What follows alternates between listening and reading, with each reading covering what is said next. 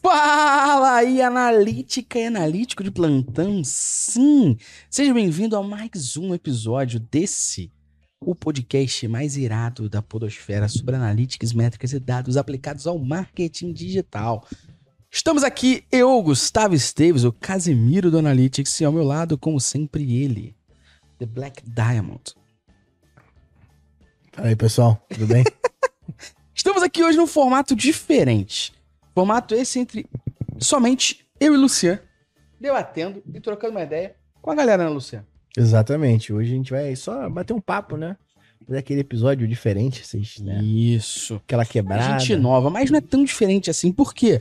Porque isso que você vai assistir aqui hoje no Spotify ou no YouTube, na realidade é um quadro que nós temos dentro do Métricas Boss Prime, que esse episódio aqui é o trigésimo quadro, que é o MB Responde, onde eu e o Luciano, a gente pega as principais dúvidas que a galera teve dentro do Métricas Boss Prime e comenta quais são as respostas que a gente vê. Em casos necessários, até compartilha a tela, né, Luciano? Exatamente. Então lá dentro do Prime, a gente ajuda a galera com as dúvidas, não só porque assim, aquela máxima, né? A sua dúvida pode ser a dúvida do coleguinha e a gente acaba é, auxiliando os alunos que estão lá aprendendo, tipo, com cenários um pouco mais próximos do dia a dia, né? Não fica só na teoria. Então, pô, o fulaninho do, sei lá, Rio Branco teve um problema de implementação de pixel do Facebook. A gente vai lá, tira a dúvida, compartilha a tela, quando Exato. é o caso de compartilhar a tela, e mostra como funciona na prática pra todo mundo, né? E aí acaba que essa dúvida fica gravada lá pro pessoal. E esse aqui é o trigésimo episódio, que Já tem mais inclusive... de, já tem mais de Não, esse 10 aqui é horas de conteúdo disso. Muito mais de 10 horas de conteúdo. Esse é o trigésimo episódio que encerra esse nosso quadro lá no Prime, mas a gente quis trazer pra você, nosso ouvinte do podcast, ouvir aqui, porque não é uma coisa blazer, não é uma coisa boba. A gente, na realidade, vai pegar dúvidas mesmo que a galera trouxe. Vai falar o nome da pessoa. Então você pode ser aluno do Prime aí, vai ouvir você também sendo mencionado aqui. E a gente vai comentar as respostas para essas dúvidas e debater sobre isso. Então, é um tira dúvidas, um perguntas e respostas sobre Google Analytics 4 grátis para você que ouve e acompanha a gente aqui no Analytics Talks, mas saiba O cara tem um gostinho, né, de como que é o Prime, né? aquela sensação do que é ser Métricas Boss Prime. Não é só mais um curso de tagueamento por aí, não é só um curso de tracking por aí, não é isso. Métricas Boss Prime é muito mais do que isso. São 22 treinamentos, perguntas e respostas, tanto é São 22 fazer- treinamentos fora o MB Responde, É. que são mais de 30 também. E fazer MB Responde tem sido difícil, né, Luciano? Porque a Uhum. gente agora tem um time que responde suas dúvidas em menos de 48 horas. Então fazer um MB Responde é difícil, porque quase não tem mais pergunta não respondida. Exatamente, Ou exatamente. seja, não é só um concursinho qualquer, não. Você pode perguntar para as mais de 3 mil pessoas que assinam o Prime, os mais de 10 mil alunos, inclusive nossos cursos presenciais. Precisa nem fazer acompanham. jabá, né? Vocês vão fazer comprar. jabá. né? Mas tá aqui, não esquece disso. Se você não é Prime, você pode garantir. Então vamos ler as perguntas agora, gente? Agora, Essa pergunta aqui é do Jarbas Pixolini e é surgiu o no Jarba Pixel. Jarba Pixel. Não é à toa que surgiu no curso de A4 para mídia paga. Exatamente. É o Jarbas do Pixel, porra. Exatamente. Foi a na- edição. inclusive foi na aula Entendendo as Origens de Tráfego do Google Analytics Hum. 4. Ele mete o que pra gente aí, Luciano? A pergunta dele é o seguinte: Fala pessoal, tudo bem? Uma dúvida. Hoje o nosso blog está numa aba do nosso site principal e precisamos analisar para o link da home quanto tráfego o blog trouxe. É possível fazer isso nesse caso ou todo o volume do blog vai aparecer como direct? Então, basicamente, ele tem duas URLs. o- Então, o Uma- site dele Isso. é o psicologia psicologiaviva.com.br Viva.com.br e o blog tá num outro domínio. Só que ele aparece como um link lá dentro, né? Então o que ele quer é analisar de fato quanto o blog trouxe. E para você poder fazer isso, só para poder contextualizar, né? É, hoje, aparentemente, ele tá com uma única propriedade Uhum. coletando o todo. E não tem muito o que fazer, né? Porque a gente tem esse cenário na É. Métricas Boss. Se você sair, a gente tem o nosso blog que tá no domínio métricasboss.com.br e agora você tá assistindo essa, essa aula aqui, você tá No lá no Prime. prime.métricasboss.com.br. E aí, isso vai fazer com que eu entenda esse, essa, esse clique com uma fonte de dado externa. Ou seja, para mim, agora o blog ele passa a ser um canal de aquisição separado do meu canal, Ah. que é o próprio, que é o próprio blog, né? Então, Exato. eu trato ele tal como o Facebook, trato ele tal como o Google AdWords e por aí vai. Então o que, que a gente vai fazer nesse cenário em que a gente dividiu as propriedades? Cara, um link com parametrizado o TM Source Media Campaign para você levar o cara para dentro do seu blog, para dentro do seu site, uma vez que isso está separado em propriedade, beleza? De novo, o que você fez não tá errado. é que a pergunta, antes da gente somar tudo na mesma propriedade, é que a pergunta que precisa ser respondida é o que eu quero fazer com isso. Se a sua pergunta for, eu quero analisar o meu tráfego como um todo, analisando uma jornada, jornada apenas, única. jornada única, você somou tudo, tá vendo isso. Agora, se você quer medir, igual a gente faz na Métricas Bosses, quanto que o blog gerou de tráfego para o Prime, que é a plataforma de ensino, a gente separa em duas propriedades e faz como o Luciano falou. Agora, você hoje consegue ter uma noção de quantos acessos você tem dentro do teu blog, beleza? Mas você não consegue saber quanto que ele gerou de tráfego, porque Pra tá todo do seu mundo site, só. porque essa jornada ela vai ser unificada, né? Mas se você for no relatório de página, beleza? Dentro da, da parte do, do Google Analytics 4, existe um relatório de página tela ou página de destino. E lá você pesquisar por barra blog, ele vai filtrar só o que tem barra blog. E aí você consegue ter uma noção disso tudo conglomerado. É. não- é, o, o objetivo dele aqui é entender dentro do site dele, onde tem possivelmente Uhum. a conversão, quem veio do blog. Então, nesse cenário, É, esse quem veio é a origem. E é até uma, uma coisa, uma dica adicional a esse material to- que a gente estava passando aqui para você. Porque além disso, eu aconselho você a utilizar agrupamento de conteúdo dentro do GA4 também.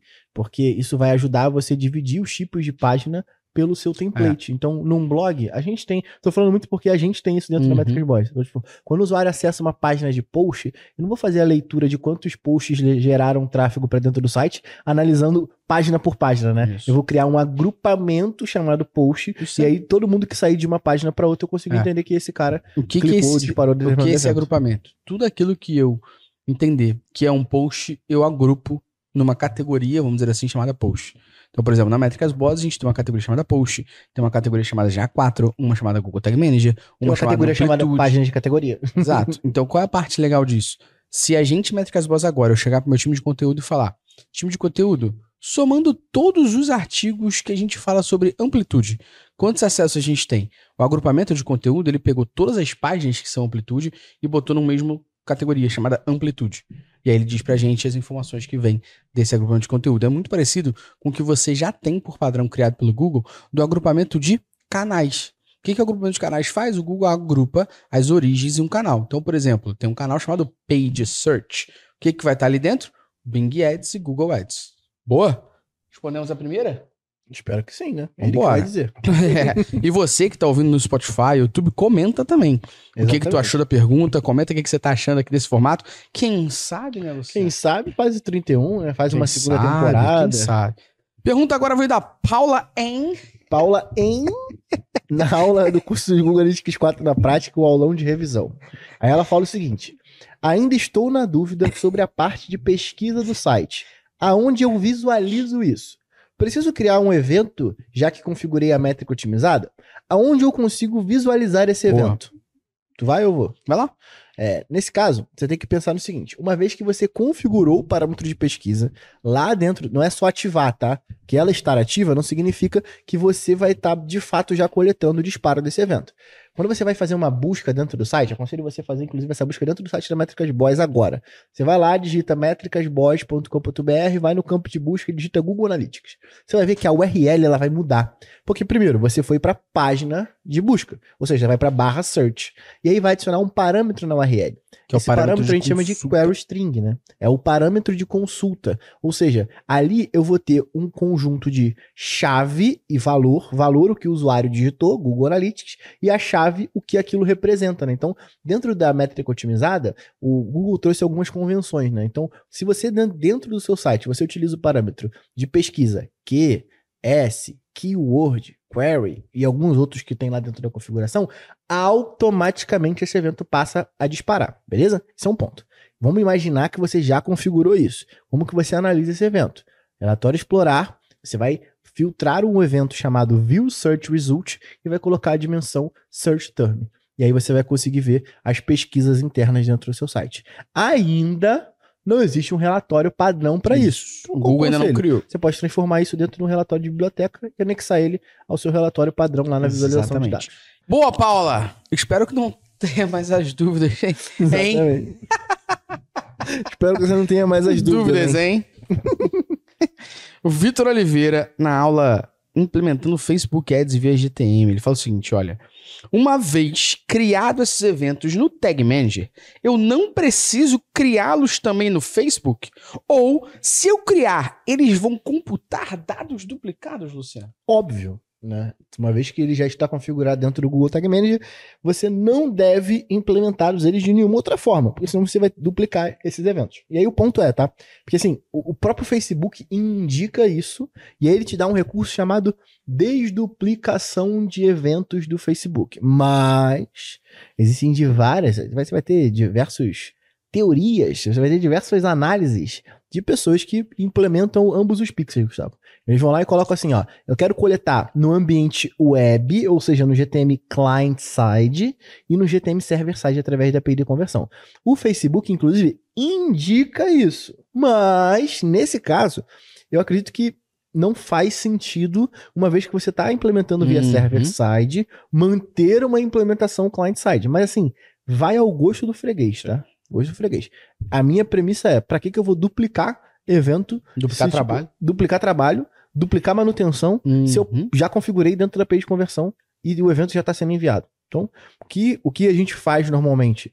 É, a gente utiliza, dentro da estrutura do GTM Server-Side, uma tag de espelhamento. E olha que maneiro, isso é muito maneiro, Uhum. porque o Facebook, ele meio que, peraí, o GA4 chegou, tá aí, vamos aceitar e tá tudo certo. Ele aceita um evento do GA4. Um- tipo assim, dentro da estrutura do evento do GA4, a gente tem uma coisa chamada payload, né? Que é tipo, é Uhum. todo o conjunto de parâmetros que vão, com- vão se transformar nessa requisição em um evento dentro dos relatórios.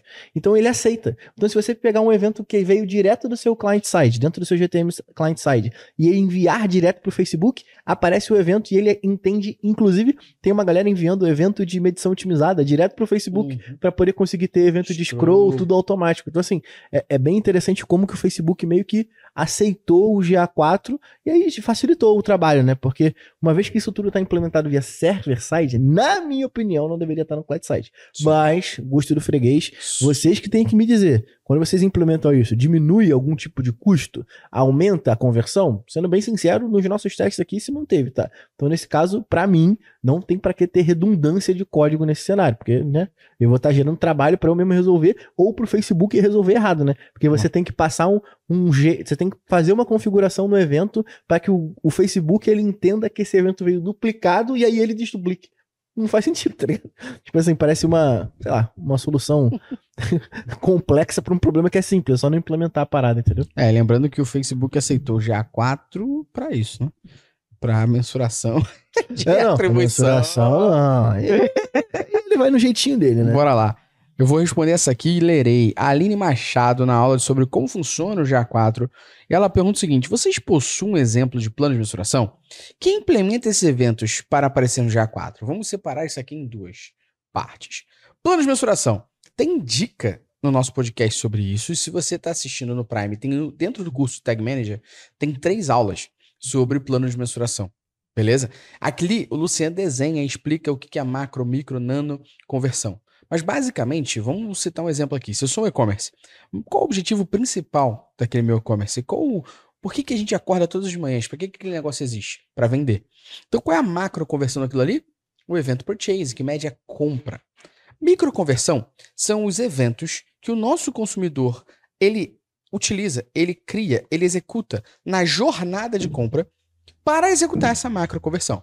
Então, quais seriam esses aqui? Pô, o purchase, desculpa, o add to cart, de adicionar o carrinho, o begin checkout, de começar o checkout, o add tipping info, São os eventos que obrigatoriamente um usuário não consegue comprar um Exatamente. produto se ele não adicionar o produto no carrinho. Exatamente. Então, dentro da jornada, as microconversões são os eventos que antecedem a macroconversão e são obrigatórios para a jornada do usuário. E já os nanas, nanoconversões, são os eventos exploratórios que o nosso consumidor dá, mas que não necessariamente eles estão obrigatoriamente ou direcionados 100% à nossa conversão. Então, por exemplo, quando um usuário faz uma busca, ele está pesquisando por um produto. Isso pode ser uma nanoconversão, beleza? Esse é um exemplo aqui. E dentro do Prime a gente tem explicações sobre isso. E no LinkedIn do Lucian, que vai estar aqui na descrição, também tem um, um link onde ele desenhou seu plano de mensuração, que tá lá também. Sobre E quem aí, para poder deixar a galera que só escuta o podcast é, com inveja, a Dani vai colocar o PDF que eu fiz desenhando, explicando o plano de mensuração, só pra galera que tá no Prime. Boa. e sobre quem implementa os eventos para aparecer no GA4, vamos separar isso em dois, tá? Parte número um, quem implementa é quem vai ser a mãe, no seu caso aí, ou o pai do GTM. Boa? Então a pessoa que é responsável por operar e mexer no GTM é quem vai criar esses eventos. Agora, é interessante separar isso em duas camadas de responsabilidade, né, Luciano? Número um é você, que vai implementar esses eventos dentro do Tag Manager para que eles apareçam no GA4. Outra é a sua camada de análise para saber que você não tem condições de implementar um evento porque não temos uma classe ou um ID dentro do código. Ou um e aí evento você vai dentro da camada de dados isso também, aí você vai solicitar isso, isso para um de tecnologia. Então é separado de duas formas, beleza? Se você trabalha com plataforma de e-commerce da vida ou com sites tipo WordPress, existem coisas que você já consegue e coisas que você não consegue. um, um então- plugin ou qualquer tipo de extensão. Então tem coisas que você não consegue, o que que você vai ter que fazer? Falar com quem desenvolveu o site, com quem dá não tem magia, tá ligado? Não tem magia. Boa. Não, o, o, evento ele não vai aparecer magicamente dentro do seu, do seu relatório. E, Mas consequentemente, são essas duas tem um ponto aqui, que né? é, é, é, a camada de dados por si só, ela vem para poder trazer qualidade para o dado. Quando você implementa o evento dentro do Google Tag Manager que não traz parâmetros com ele, você criou um contador. Então ele vai contar quantas vezes o usuário executou aquele comportamento. O que, que traz qualidade para ele? Eu costumo dizer o seguinte: tem aqueles formulários de lead, né? Uhum. Aí o cara vai lá e coloca lá nome, e-mail, estado, cidade, e aí faixa salarial, e aí o cara converte. Tipo, É muito maneiro entender a quantidade de pessoas que converteram naquele formulário. Uhum. Agora, o que, que traz qualidade para esse dado? É talvez eu, dentro desse evento, trazer o parâmetro do estado. Talvez nesse evento trazer o parâmetro da cidade que esse cara selecionou. Ou trazer a faixa salarial dele. Tudo isso vai ajudar a gente a traçar perfil do usuário para a gente poder conseguir entender melhor as pessoas que converteram naquele Exato. formulário específico. Então, assim, ah, mas aí como é que eu faço para poder ter esse nível de informação? Aí é o momento que você precisa implementar uma camada de dados, porque o- o- a informação não vai aparecer magicamente lá dentro. Beleza? Então é isso que eu tô querendo dizer. E aí, nesse caso, você vai precisar de fato de uma camada de dados. E aí você tem que sentar com o teu time de tecnologia, e para isso que serve a porra do plano de mensuração. Boa. E a Aline ainda falou sobre o seguinte: como é que ela vê os eventos do site estão realmente tagueados e se os botões estão sendo tagueados. Primeiro, Aline, onde você vê que esses eventos estão aparecendo? Beleza? Como é que você vê que esses eventos já estão sendo coletados? Fechou? Você tem duas opções. Opção número um: você na aba de administrador, dentro da propriedade do Google Analytics, tem uma área chamada eventos. Você clica lá, vai mostrar todos os eventos. E também, se você for no relatório do Google Analytics, você consegue achar num relatório chamado eventos, todos os eventos que já foram computados alguma coisa. Agora, para você ver se os botões realmente estão tagueados, aí existe uma outra questão dentro do GA4 que você consegue executar dentro Tem do aula também site. aqui, tá? Tem umas aulas também dentro do Prime sobre isso, que é o Debug View É o debug view. que você consegue ir usando esse debug view, clicando e interagindo com essas partes do site e o debug view numa outra aba dentro do GA4 mostrando capturou, capturou, capturou. E dessa forma você consegue ter esse depara se isso está funcionando ou não. E a última possibilidade de você ver isso é se, se teu time estuda na Métricas Boss e criou isso da maneira como a gente fala. Ou seja, criaram um plano de mensuração, documentaram isso, todo mundo tem acesso. Aí é um Uhum. caminho maravilhoso, né? Exatamente. A outra dúvida aqui é do Leonardo Lacerda na aula sobre implementando o GTM Server-Side. E a dúvida que ele tem aqui é, ele vê muita gente falando sobre implementar o server-side e ter dados first party. E ele fala que não implementar vai ter dados story party. Ele quer saber no final das contas que ele está confuso. Ele implementa o GTM server-side e passa a ter dados first party, ou seja, dados de primeira parte seu mesmo, ou ele não implementa. E aí, eis a pergunta, Luciano, ele fala o seguinte, ó, tem alguma aula ou sessão de tira dúvidas que explique isso? Tem, Tem aqui agora. tem aqui agora. Vamos explicar o que que é um GTM server-side Sim. e vamos explicar a diferença de um GTM tradicional Uhum. para ele poder entender se faz sentido ele seguir com isso ou não. Tá. Senta que lá vem história, né? Mas vamos lá. É, primeiro, é, a análise dos dados por uma ótica first party, é, ela vai implicar que a gente, inclusive, você pode criar um domínio para o seu Google Hum. Tag Manager Server Side para que, de fato, esses dados sejam coletados via, via server side e first party Uhum. data em relação ao domínio que você está capturando a informação. Isso é um ponto. Mas vamos explicar aqui, primeiro, o que, que é o Google Tag Manager. Então, o Google Tag Manager, ele é uma ferramenta para a gente poder implementar tags de terceiros. Até então, vocês já sabem disso, tem curso aqui no Prime para vocês aprenderem sobre isso. Dentro da, dos tipos de container que a gente tem dentro do Google Tag Manager, a gente tem o tipo web e o server-side. Então, nesse Uhum. caso, o web é o que vai ser instalado e que vai ser utilizado do lado do cliente. O que é o lado do cliente? É o navegador. Navegador. Então ele vai disparar as informações do navegador diretamente para o Uhum. pixel do Facebook, diretamente para o Google Analytics, diretamente para o, sei lá, para o AdWords, enfim. Ele é diretamente do cliente, Uhum. ou seja, da onde o usuário está acessando, ele vai disparar a informação. Ponto. O GTM Server Side, ele vem com uma camada adicional à camada do client side, ou seja, ao invés dele enviar do navegador direto para as ferramentas, ele vai enviar do navegador Para direto o para o server side e de lá você vai disparar as informações para as tags de, para as tags de terceiro É, no então, geral. basicamente, AdWords e, e, enfim, do navegador Facebook, por aí vai. vai pro seu servidor. E aí de lá você dispara para dispara pro Facebook, pro Google. Exatamente. Fechou. E quais são os pontos e benefícios em cima disso, tá? Porque assim, nesse caso, o primeiro benefício para mim, performance. Eu preciso ter uma porrada de pixel instalado dentro do meu site, porque agora, e, e assim, normalmente a gente utiliza até a própria do- tag do GA4, né? Então você tem uma tag do GA4 no client side, que isso é uma, inclusive uma dúvida que a galera me manda muito no Instagram. Pô, se eu for implementar o GTM server side, eu não preciso mais do client side? Você precisa, porque a comunicação ela vai ser de client side para server side, de server side para tag de terceiro. Uhum. Então você não mata a necessidade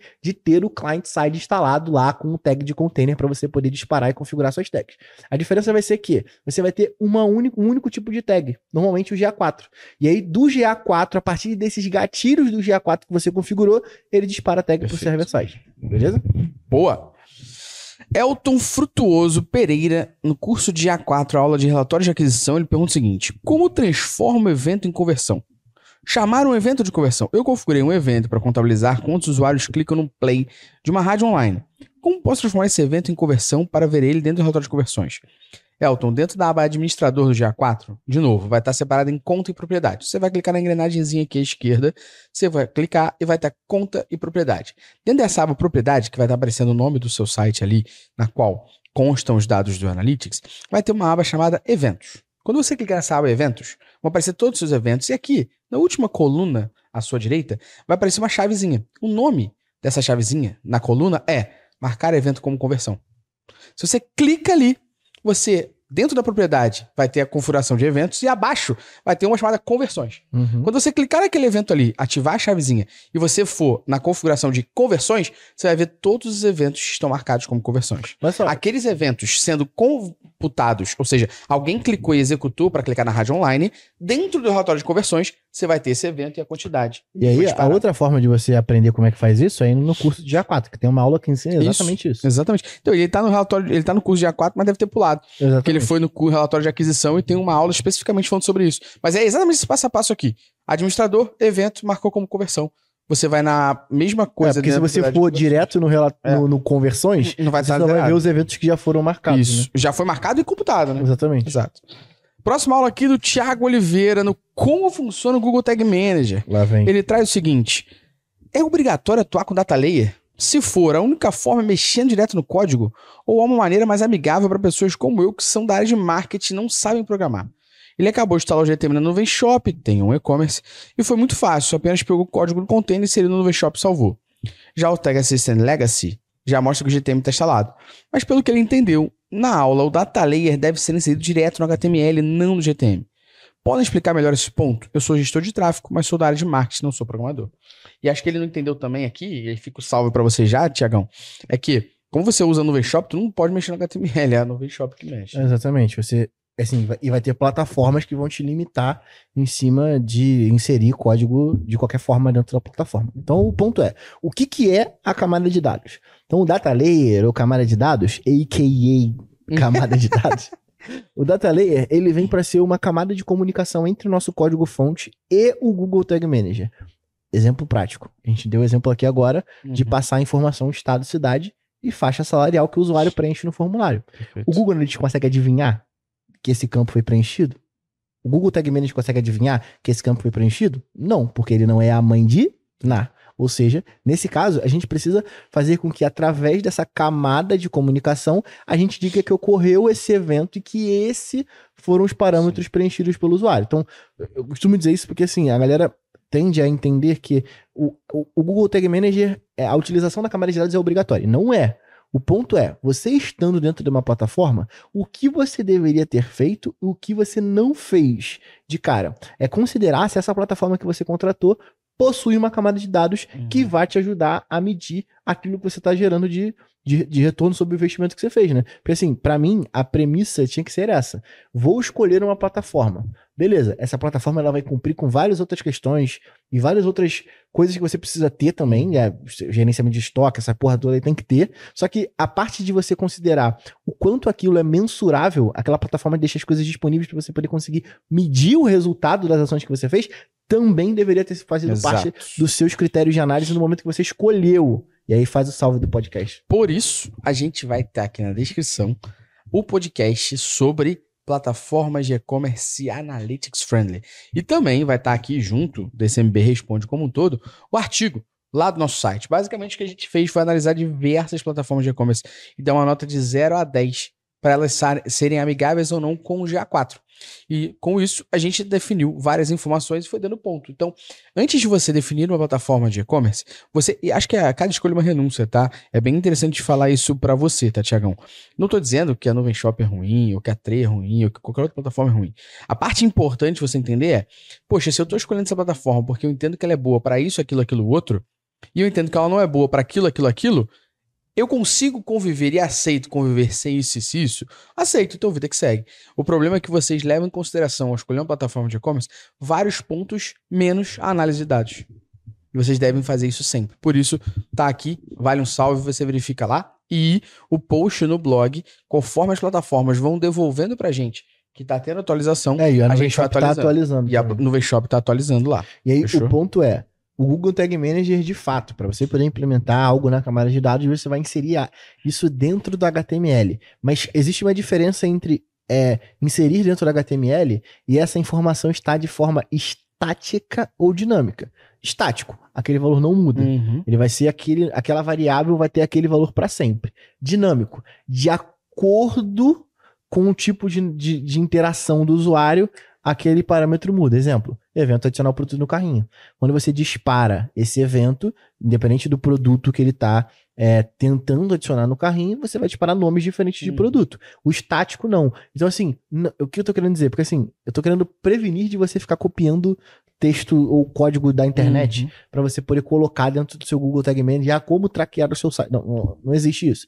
O Google Tag Manager ele vai servir para é, você conseguir né, ter acesso a essa camada de dados, para você poder conseguir implementar de fato. Por isso que serve o plano de mensuração, por isso que serve você pensar na hora que você vai escolher uma plataforma, ou até você, como gestor de tráfego, indicar para os seus, os seus clientes né, que esse tipo de plataforma não permite que você analise total, uhum. o total que você está investindo e tudo mais, porque não possui esses eventos. Tudo isso tem que ser levado em consideração. Mas do ponto de vista prático, sim. O HTML, ou, a camada de dados, ela chama, é, é uma variável JavaScript. E essa variável, existem diversos tipos de variáveis, ela é do tipo lista, é uma lista, né? Ou seja, é, é, imagina que você tá lá dentro de uma gaveta, você tem uma gaveta, você colocou uma cueca dentro da gaveta. Toda vez que você coloca uma cueca dentro da gaveta, aquilo dali vira um evento, e dentro daquela gaveta você tem várias cuecas dentro daquela gaveta.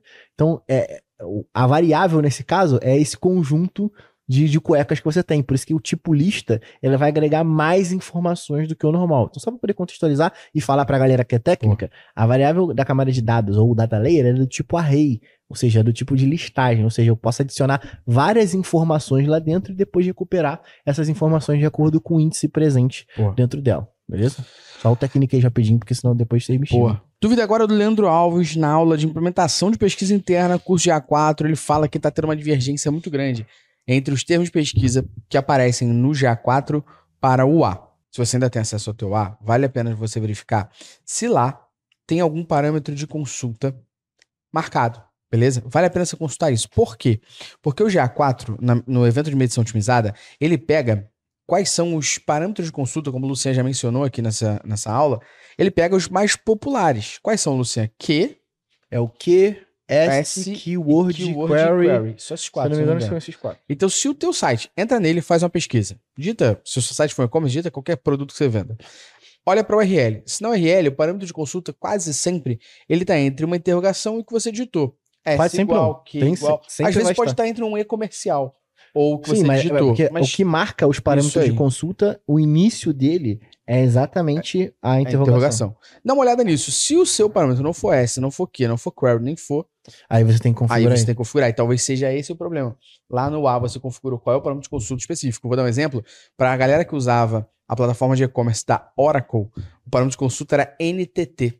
Uhum. Então, se você não configurava, esse assim já era. Então, se você tem um parâmetro de consulta específico, diferente desse que a gente mencionou, você necessita configurar isso também na mão no GA4. E talvez esse seja o problema. Porque se não for isso, não tem necessidade, não tem como ter um problema aqui, a não ser que dentro do teu A você também tivesse uma outra implementação para medir quais eram os eventos, uma implementação mais personalizada, um pouco mais avançada.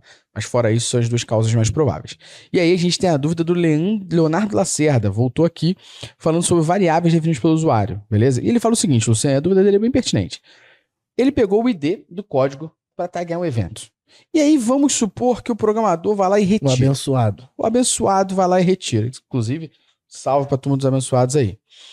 A situação, ele pergunta o seguinte, olha, ele foi lá tagar o evento, pegou o ID, salvou o evento como ID. E ó, o abençoado programador foi lá e retirou esse ID. As dúvidas dele são, os dados de quando ainda existia o ID antes do cara remover, ficam disponíveis mesmo ela tendo sido retirada? Sim, Sim. porque o Google Analytics armazenou esses dados. Exatamente, vai estar lá no Dali pra frente não vai ter mais. Dali pra frente, da, da data que ele Isso removeu aí. pra frente, não vai não ter. vai mais. ter. Aí ele pergunta o seguinte: caso eu peça ao programador para adicionar de novo os dados do período antes disso, período que esse elemento estava temporariamente sem ID, não conseguem ser recuperados? Não. Não. Então, basicamente, tentando contextualizar, ele foi lá, tagueou o evento, pegou o ID do código. Tagueou o evento no Tag Manager com esse ID chamado XPTO. Pronto. E aí os eventos estão sendo computados certinhos. Computados por cinco dias. No sexto dia, o abençoado do programador foi lá e trocou. Ao invés de ser XPTO, ele retirou do código, ele chamou de XYZ. O teu evento configurado no GTM é XPTO. Beleza? Aqueles dois dias ali, o sexto dia e o sétimo dia, que ficou sem coletar dado, não são recuperados. Esse dado não foi coletado. Mas naquele oitavo dia que você falou com o programador para ele voltar para XPTO, do oitavo dia para frente, volta a ser É, computado. você fica com esse Fica ato, aqueles- né? Isso. Cinco dias computados, dois sem porque o código mudou ou não estava mais ali, e a parte do oitavo existe. Fechou? A dúvida agora é da Débora Ribeiro Miguel, na aula Criando Públicos do GA4. É legal que ela começa o seguinte: uma dúvida, lista 4. uma dúvida. Então, se na duração eu deixar Ainda 30 bem que tu não dias- paga pra tirar essas dúvidas. É. Ela é aluna, ela paga, né? Pagou aqui. Pagou, mas pra tirar. É, imagina cada dúvida custasse, hein, Débora? Numa tu ban- bancou quatro aqui, pô, é apêndice isso? Ela falou o seguinte, é uma dúvida. Então, se na duração eu deixar do público-alvo, eu deixar 30 dias, número um, o público-alvo vai ser puxado histórico quem teve X comportamento nos últimos 30 dias. Exatamente isso, no momento que você criou. Beleza? Só que a pergunta 2 é: ou esse público vai ser alimentado daqui pra frente popularizando essa base e permanecer agrupado por 30 dias?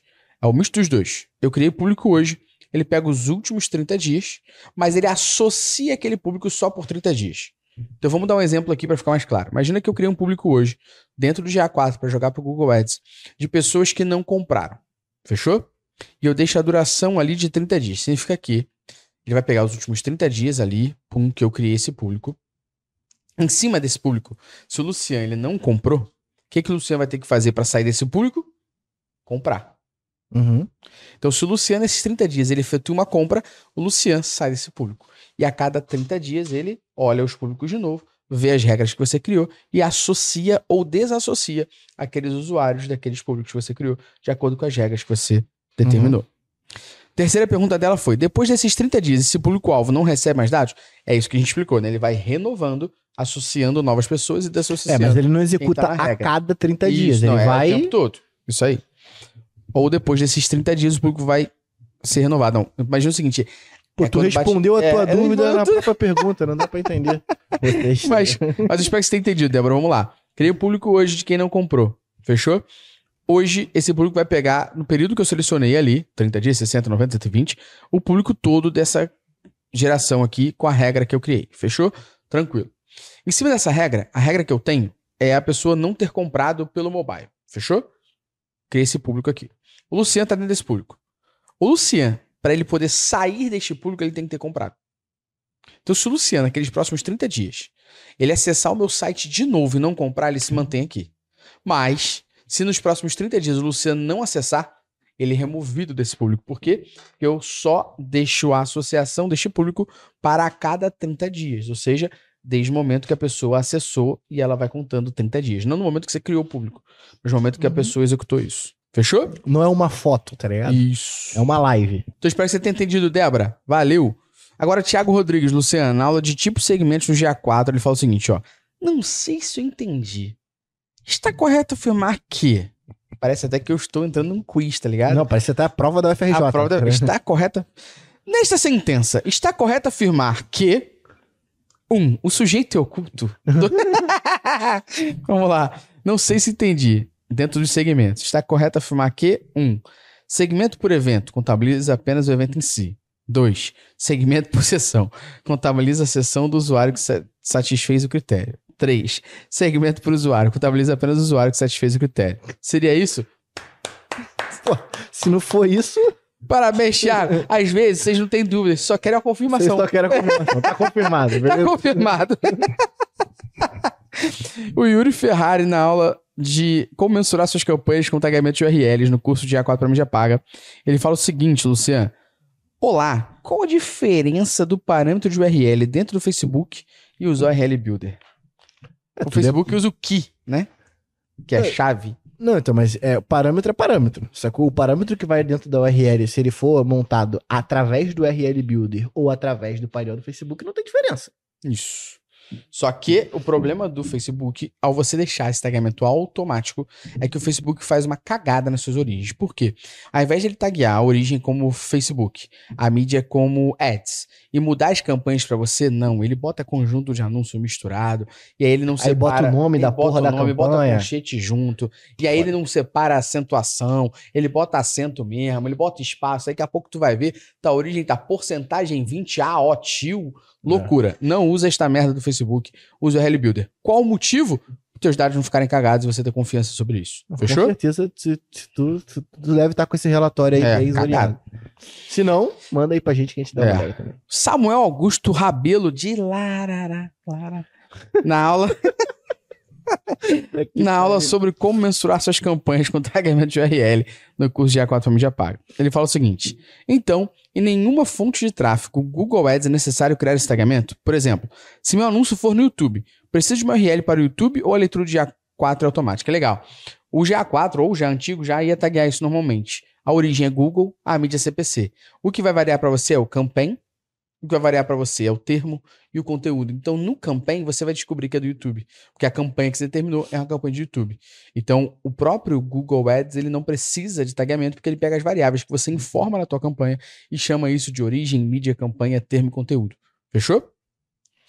Próxima dúvida aqui, Rodrigo de Arruda Medeiros, Luciano. Ele falou na aula Entendendo as origens de tráfego no GA4, no curso de GA4 para mídia paga. Ele diz o seguinte, ó. No meu GA4 está mostrando o Note 7 como origem que mais entregou, mas todas as minhas campanhas de mídia paga, Meta Ads, estão com tagueamentos corretos. Como resolver isso?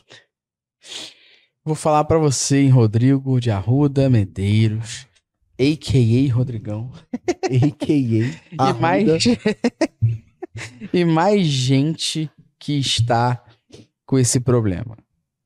A gente tem uma dica aqui que a gente explica as causas mais prováveis do Note 7. E a causa mais provável do Note 7 na origem mídia é a falta de tagueamento de fato, que dá problema. Agora, tem sido visto nos últimos tempos um aumento desse Note 7 para todas as contas e todas as pessoas. Você é assinante do Prime, a gente tem uma comunidade no WhatsApp, que todo mundo pode estar lá. E eu vou pegar aqui agora, porque no momento que a gente grava esse podcast, no momento exatamente agora que a gente grava esse podcast, tá aqui, ó. O Edson, Diego Perseguin, Felipe Lemes, quem mais aqui? Felipe Buendins, todo mundo falando. Mesmo problema aqui, Note 7 é enorme do nada. Alguém mais com o mesmo problema? Todo mundo tem reportado em todas as contas o Note 7 super elevado do nada. Não sabemos a causa no momento sobre isso, mas até na própria Métricas Boss o Note 7 começou a aparecer do nada. Não sabemos ainda a causa sobre isso, mas se isso estiver acontecendo em página, em outras coisas, a gente tem explicação. Na origem, verifica o teu tagamento como um todo. Tá É, cria um tudo relatório certinho, explorar. Uma dica boa. Cria um relatório explorar e aí você vai colocar dentro desse relatório explorar é, a URL como dimensão principal, ou o caminho da página como dimensão principal, ou página de destino como dimensão principal, e aí você coloca as colunas laterais como origem mídia, campaign. Você vai colocando todos os possíveis parâmetros do TM para você ver porque o que, é que acaba acontecendo. E aí, esse é o, é o erro. Não tô dizendo que é o erro do que tá Sim, acontecendo sim, agora, sim. porque são, parece que é um bug do GA4. Isso aí. Mas para você poder entender se é, tem um problema no tagueamento das suas URLs, é você entender, olha, se tiver campaign e não tiver origem e não tiver o origem mídia, esses dois vão ficar como not set, mas o campaign vai estar preenchido. Então, qual o ponto? É, caso você passe algum tipo de parâmetro que não seja origem mídia, ou seja, você criou uma URL que vai ter lá o TM campaign e o TM medium. O origem vai ficar como not set com o usuário, porque nesse caso o, o origem ele é quase como a dimensão principal desse rolê. Ele, ele, inclusive é obrigatório. O Exato. medium e o campaign eles são obrigatórios dentro Não, do GA4. source medium, né? É. É, o- desculpa, eu falei medium É, e campaign. source é o source e medium. Os source e medium eles são parâmetros obrigatórios. Ou seja, se você não passa eles e passa os Algum outros, outro automaticamente ele vai dar merda. É, Mas ainda assim, verifica o que você pode fazer, como o Luciano falou. E se você não enxergar nada, vamos entender se é algum bug neste momento do GA, porque tá acontecendo em mais de uma conta. Como na Tá comunidade. beta, tá em aqui, beta, gente. Como tá na beta. comunidade a galera tá reportando. Always beta. Luciano, a gente vai fazer uma última pergunta. A gente vai ler uma última pergunta que foi do curso de A4 para mídia paga, que é bem interessante para quem é gestão de tráfego, quem trabalha com gestão de tráfego. Mas a galera que tá assistindo isso aqui dentro do Prime e é assinante, e a galera que tá no Spotify, eles têm um benefício, dois benefícios mútuos de quem patrocina isso aqui, esse rolê, não é mesmo? AKA Coffee Mais. Coffee mais muito forte, lembrei. lembrei, coffee mais muito forte. Tem drip coffee, tem café em cápsula, muito bom. Tem xicarazinha, muito bonitinha lá. Você tem as camisas da Coffee Mais. E tem desconto, né, Luciano? Tem desconto, 15% aqui pra você poder fazer a sua compra de café. Métricas Boss foi cafequizada. Cafequitada, que loucura. É, que loucura. o link tá aqui na descrição, 15% de desconto pra você comprar qualquer café. Tem cápsula, tem drip. Qual parte maneira? Se tu tem Nespresso aí, por exemplo, que tem cápsulas Nespresso da Coffee Mais, tu pode fazer igual a mim. O que que tu faz? Tu entra lá, aqueles cafés que tu vai comprar nesse mês, tu compra do Coffee Mais, super crema, intensidade 10, é o melhor de todos, inclusive, para quem gosta de café sem açúcar, igual a mim, você compra e aí você tem 15% de desconto. E às vezes o frete é muito pequeno. Então você vai pagar mais barato que você paga no mercado, ainda receber no conforto do seu lar. Exatamente. É muita onda, viu? É muita onda. E se tu conhece a Coffee Mais por causa aqui do podcast, dá um salve na gente, viu? Porque às vezes a galera conhece o Coffee Mais e depois manda mensagem pra mim. Pô, comprei no mercado. Falei, otário, Exatamente. tem 15% de desconto no site, Já tu comprou no mercado. Já aconteceu. Mais de uma pessoa. Que eu doideira vou é essa? lá, arruma a porra do desconto É, pra vocês. porra. Vocês vão comprar no mercado. Traga o Tiagão pra cá. Exatamente. Porra, brincadeira. E essa camisa bonita que tá usando. Qual o nome dessa camisa? Essa camisa bonita, preta da Métricas Boss, menos a X Mardades, também conhecida como AKA Mamba Negra. Mamba Negra da Analytics. Eu, inclusive, discordo desse nome. queria deixar claro aqui, público. Black Mamba Mas Kobe Bryant, pode- cara. Mas você pode comprar as suas camisas na nossa loja com parceria com a Reserva. Então, reserva.inc barra métricas boys e você vai ter lá descrição. 20 reais ou 20% de desconto. Link na descrição. Exatamente. Sabe por que, que o Luciano não gosta desse nome, Black Mamba? Porque ele gosta do Jordan. E aí é Kobe Bryant, Black Mamba. Não, eu acho que é o Bryce também. Ah, então por que tu não gosta da Mamba Negra? Não, O cara porque você tem, não ó, fala Mamba mentalidade Negra por causa disso. Você Mamba. fala a Mamba Negra por causa do, Megamente. do Megamente. a Mamba Negra. Criado. Exatamente. Traga a Mamba Negra. Exatamente. Porra, tá maluco, muito forte. Vamos ler agora. Pergunta agora. Última pergunta, Andréia dos Santos. Qual o último nome? Holiday. Holiday. Holiday on Nice. Era É Holiday. Holiday on Sei. Ice. Que loucura. Ó, a Andréia dos é nem, Santos. tipo assim, é, é é uma Holiday on, On Ice. Nice. Que loucura. Holiday. Pô, a galera tem um nome diferente, É. né? Vocês são da onde? Depois comenta pra gente, vocês são do Rio, de São Paulo, vocês estão assistindo a gente, porque a gente tem aluno da Noruega, de Israel, Estados Unidos, porra, é, Austrália, Muito louco. loucura. Comenta aqui pra gente depois, vamos lá. André dos Santos Halliday, no curso de GA4 Mídia Paga, sincronizando com o Google Ads. Ela fala o seguinte, pessoal da Métricas Boss, posso vincular várias propriedades ao Google Ads? Essa ação causa algum impacto negativo para a base de dados do Ads? Valeu. Antigamente não podia, agora pode. Uhum. Não, Sincronizar. antigamente podia também sincronizar várias. Exato. A gente pode sincronizar várias contas do Google Ads. Algo Analytics. Isso não ferra seu Google Ads. Na realidade, quando a gente faz essa sincronização do Ads com o GA4, o que você está possibilitando é pegar os dados do GA4 para criar públicos para o Google Ads ou importar conversões. Então, só Já, vai prejudicar se você fizer realmente a configuração mal feita, a importação mal feita, importar coisa que você não quer. Se você não fizer isso, segue tudo muito bem. Ô, André, gostaram desse MB Responde? E aí, Luciano? É eles que tem que responder. Então, o que, que tu acha? eu acho que não. Eu acho que sim, duvido, a galera é muito forte. Então, por favor, gente, comenta aqui se vocês curtiram. Vota na enquetezinha também aqui. E aí, amei, mais episódios como esse. Exatamente. Luciano adora fazer essa porra. Adoro. Adoro fazer. não, de verdade, eu gosto de fazer. Eu gosto de fazer eu também, bem responde, eu curto. E se você tem dúvidas e a gente não respondeu pra você aqui, pô, vai lá no nosso Instagram, responde, que a gente manda o link do Prime pra você poder aprender mais sobre. Exatamente, é um cheirinho do que a galera tem lá dentro, né? Acho que é muito importante porque, de fato, a gente tem essa preocupação e eu acho que poucas vezes a gente fala sobre isso, porque a gente tá Isso. sempre no modo full zoeira aqui no podcast e a gente acaba não tratando o que é de fato sério. Então, a gente pensa muito no material didático que tem dentro da Métricas Boas, pensando nesse o que você precisa aprender Exato. e como que você é, vai tirar suas dúvidas. Então, Perfeito. essa daqui é uma das maneiras do que as pessoas podem tirar dúvidas lá. Tem mais de 30 horas de conteúdo só de MB Responde. E aí, qual o ponto, né, do MB Responde? É que você tira a dúvida, tem gente que maratona só MB Responde. MB responde. Claudião qual o ponto? Que você é, estuda sobre o problema dos outros, que é melhor ainda, né? É, e, e como a gente mencionou, né? Esse formato era um formato que a gente fazia bem no início da MB, MB, o, o House Prime crescendo. A gente agora tem um time que responde suas dúvidas em menos de 48 horas. Então a sua dúvida não fica sem assistência. Além de tudo, a gente tem grupo no para você poder interagir com outros assinantes e conversar. E assim, sendo bem honesto, deve ser um dos grupos mais foda que eu já vi de analytics. Sim, a galera troca muita ideia. A galera sempre tá trocando ideia. Salve, inclusive, ó, Igor, Diego Perseguinhetes, Edson Campana. Estão sempre ali trocando ideia, A Renata comentando. também, Renata. Barbalate. Boa. Um salve, inclusive, Como é que é pro filho. Acho que é Barbalate. Barbalate, espero que seja. Eu acho. Renata. Ah, Pô, o nome dela é Renata Goetzky Barbalate, eu não sei agora. Mas, ó, um salve, inclusive, pro filho da Renata, que, Que tá tá ouvindo isso daí indo pra escola agora. Indo pra escola, ouvindo a gente agora lá no Tennessee Exatamente. ouvindo a gente. Um salve pro seu filho aí, Renata. E pra você que ouviu a gente até aqui, um grande abraço. Não esqueça, toda quinta-feira episódio novo. Valeu!